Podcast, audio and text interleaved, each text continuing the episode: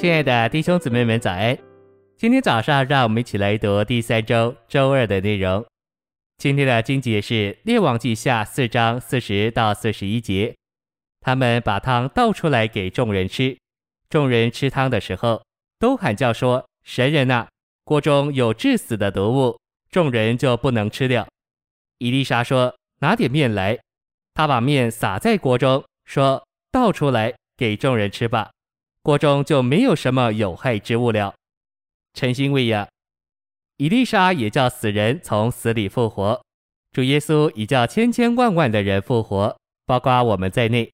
称无为有和赐生命给死人，不仅仅是神迹，乃是恩典带进生命，结果是在生命中作王。伊丽莎的门徒缺少粮食时，用了有毒的瓜熬汤。伊丽莎用面去除野瓜的毒。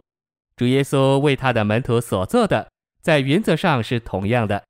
他警告他们说：“你们要当心，提防法利赛人和撒都该人的教。”主耶稣用他自己做细面医治门徒。信息选读：在今天的基督教里，有许多教训是有毒的瓜。有些基督教的著作很好，但很多是不纯净的。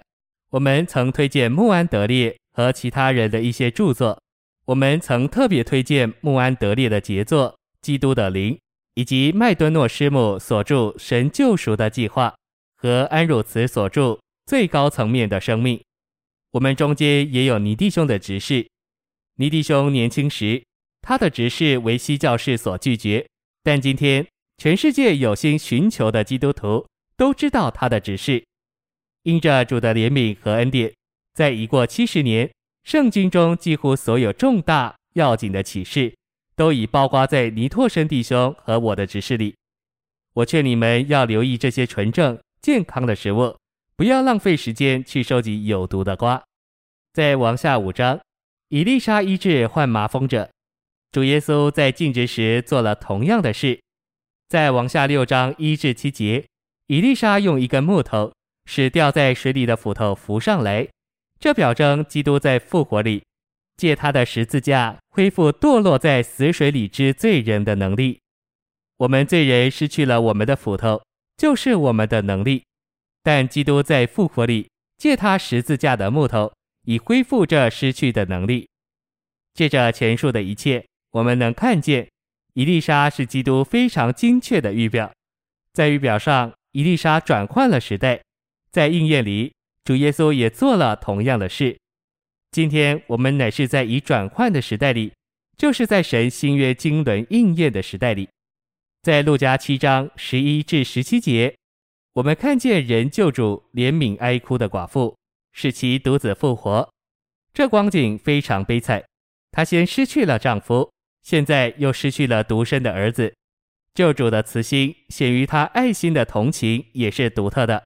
没有人要求他这样做，但他在词联中自愿用他复活的大能，叫寡妇的儿子从死里复活。这指明他唯一的使命就是来拯救失丧的罪人，并表明这位人救主在拯救罪人上的崇高道德标准。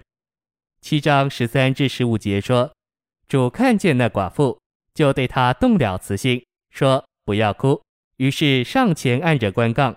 抬的人就站住了。